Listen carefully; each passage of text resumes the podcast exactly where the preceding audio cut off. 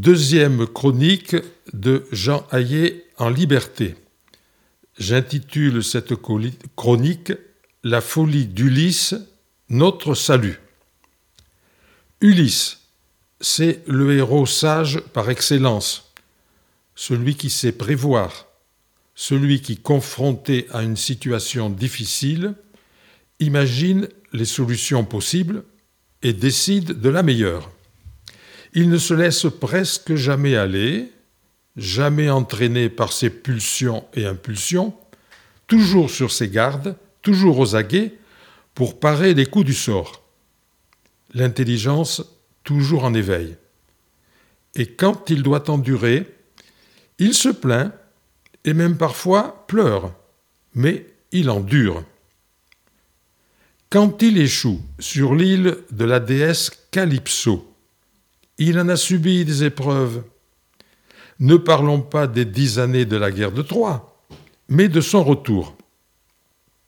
Pendant une année, il s'est fait balader en tous sens dans la Méditerranée, subissant tempêtes et naufrages, évitant de manger de ce délicieux lotos qui vous fait perdre la mémoire, domptant la magicienne Circé qui changeait les hommes en porcs, affrontant le monstrueux cyclope Polyphème, échappant au terrible monstre Charybde Scylla, il est même descendu mort d'effroi chez les morts au royaume d'Hadès.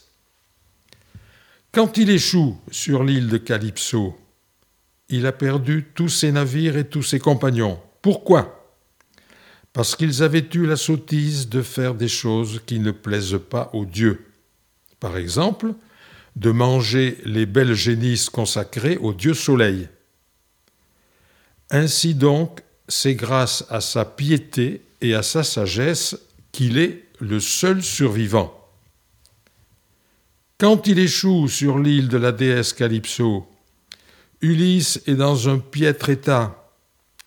Pour punir ses compagnons mangeurs de génisses sacrées, Zeus a foudroyé le vaisseau d'Ulysse. Ils ont tous péri dans les flots déchaînés. Lui, Ulysse, a réussi à se faire une embarcation de fortune en assemblant la quille et un bout de mât. Et neuf jours durant, le voilà à califourchon sur sa poutre, sans manger, boire ni dormir. Le dixième jour, enfin le salut. Ulysse raconte Je fus donc, durant neuf jours, emporté par les flots.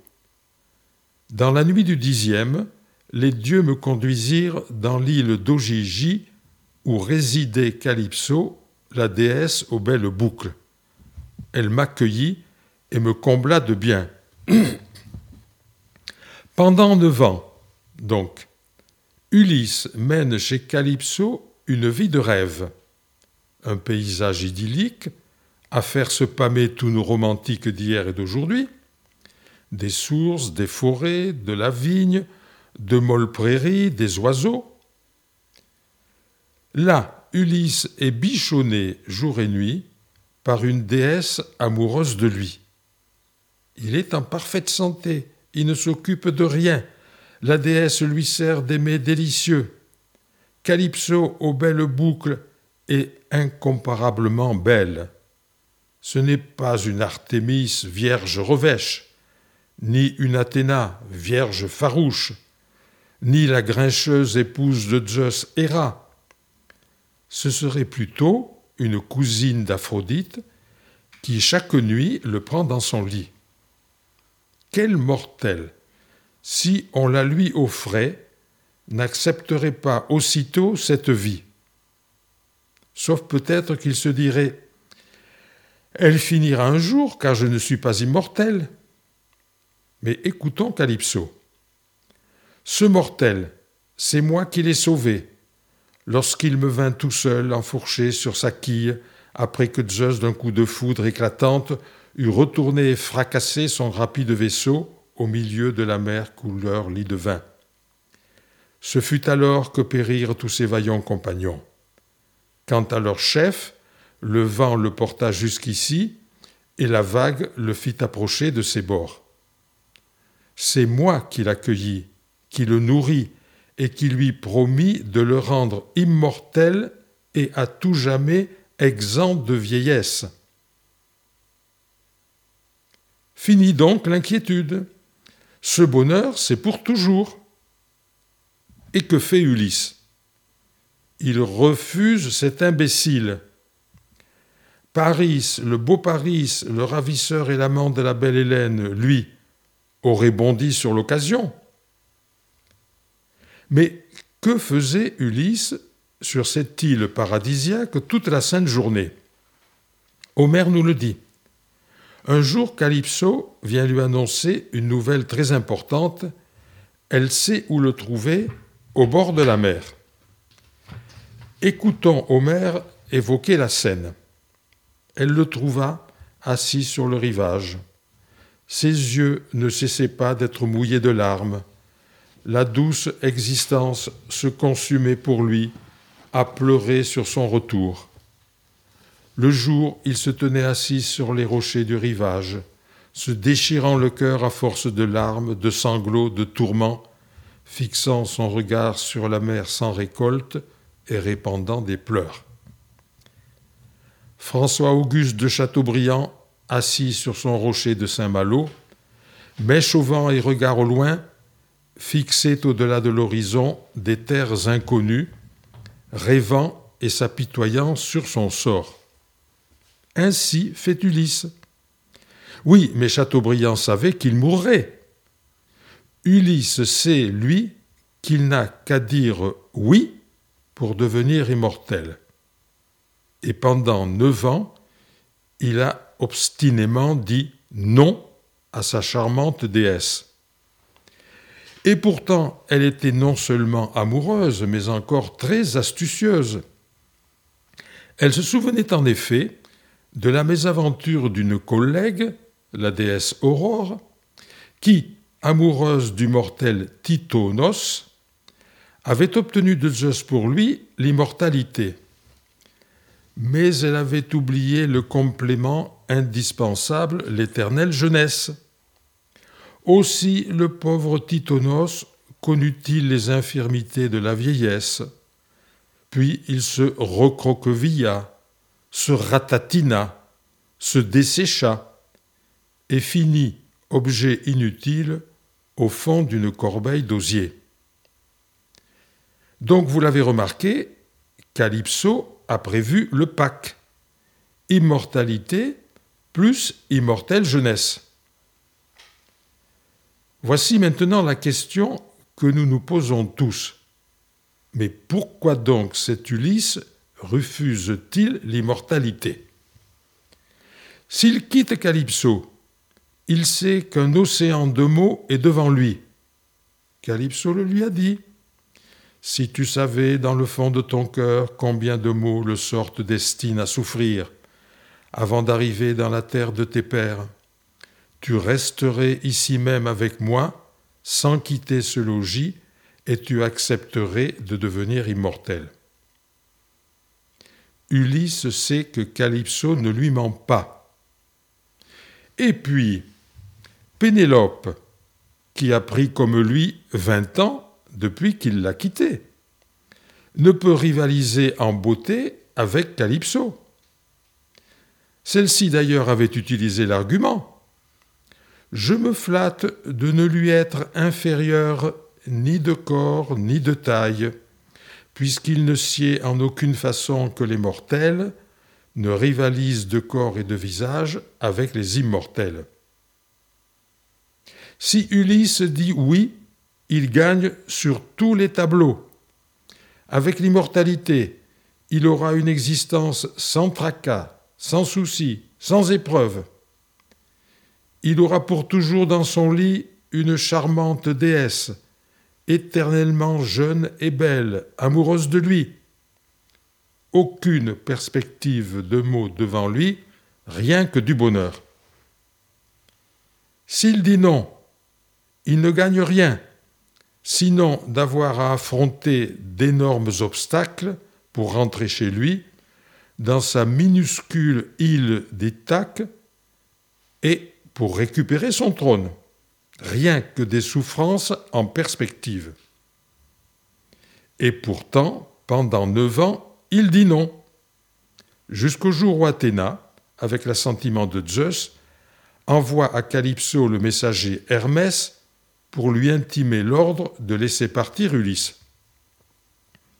Le refus inouï d'Ulysse neuf années durant est le résultat d'une réflexion. Homère, certes, n'entre pas dans ses méditations d'Ulysse. Il lui suffit de laisser entendre. La leçon que nous délivre indirectement l'aide divin est à la fois simple et d'une profondeur abyssale. Homère sait bien que tous les hommes rêvent d'immortalité. Certains, comme Achille, remplacent ce rêve par la gloire éclatante de leur vivant, exaltés en outre par la perspective de vivre éternellement dans la postérité. Le rêve est irréalisable, Homère le sait bien. Il le sait si bien que tout au long des 28 000 vers de ses deux poèmes épiques, l'Iliade et l'Odyssée, il appelle les êtres humains les mortels et les êtres divins les immortels. Sur le royaume du Dieu des enfers, donc des morts, il projette dans le chant 11 de l'Odyssée des lumières effrayantes. Dans ces deux épopées, les, les hommes meurent par milliers, pas un n'échappe à la mort. Seul Ulysse a cette possibilité extraordinaire. Il éclaire donc qu'Homère, en isolant ainsi Ulysse, en le mettant ainsi en valeur, il est clair qu'il a voulu signifier quelque chose. Ulysse sait qu'à Ithaque tout ne sera pas rose tant s'en faut. Durant les vingt années de son absence, quelque aristocrate a dû monter sur son trône, a dû épouser Pénélope, ou bien l'a tout simplement liquidée. Et si Pénélope vit encore, si par miracle elle est restée fidèle à l'Éternel absent, il ne retrouvera plus l'amour de sa jeunesse. Donc, rien d'attrayant dans ce retour à Ithaque. Il le sait, et pourtant, il choisit délibérément de rentrer dans sa patrie, de préférence à l'immortalité dorée. Donc, L'immortalité est là à sa portée, un mot suffit pour l'obtenir oui, et Ulysse dit non.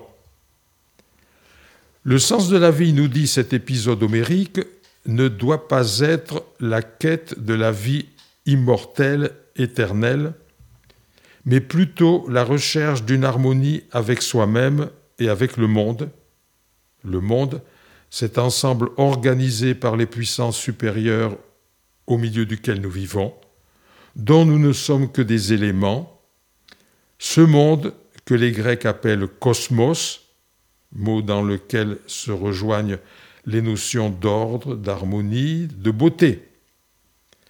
L'homme peut et doit trouver en lui-même sa place dans le cosmos, puisque c'est là que le destin l'a mis. Chacun de nous y a ce qu'Aristote appelle le lieu naturel. Ce lieu naturel, pour Ulysse, c'est Ithaque. Pour Picasso, la peinture. Pour Rodin, la sculpture. Les arts et les sciences pour Léonard de Vinci. La mer pour Tabarly. La recherche mathématique pour la médaille Fields de 2010 Cédric Villani, la poésie pour Baudelaire, la musique pour Mozart. Ce lieu naturel, c'est donc celui où, utilisant à plein les dons que lui a donnés l'ordonnateur du cosmos, chacun de nous trouvera, se procurera son bonheur humain. Immortel auprès de la belle Calypso, Ulysse n'aurait pas été à sa place. il aurait été d'autant plus hors de son lieu naturel qu'il n'avait jamais rêvé de cette place d'amant immortel d'une déesse, qui n'avait donc jamais rien fait pour la mériter. Il n'y aurait été pour rien. Tandis que pour retrouver son trône, son épouse Pénélope et son fils Télémaque, il bataillera dur.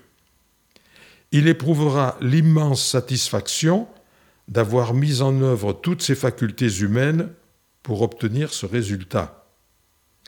Mieux encore, et conséquence naturelle, il aura le sentiment d'avoir rempli au mieux sa vie d'homme, d'avoir été l'auteur d'une vie réussie. Telle est l'extraordinaire leçon de lucidité et de courage que nous donne ce refus du sage Ulysse.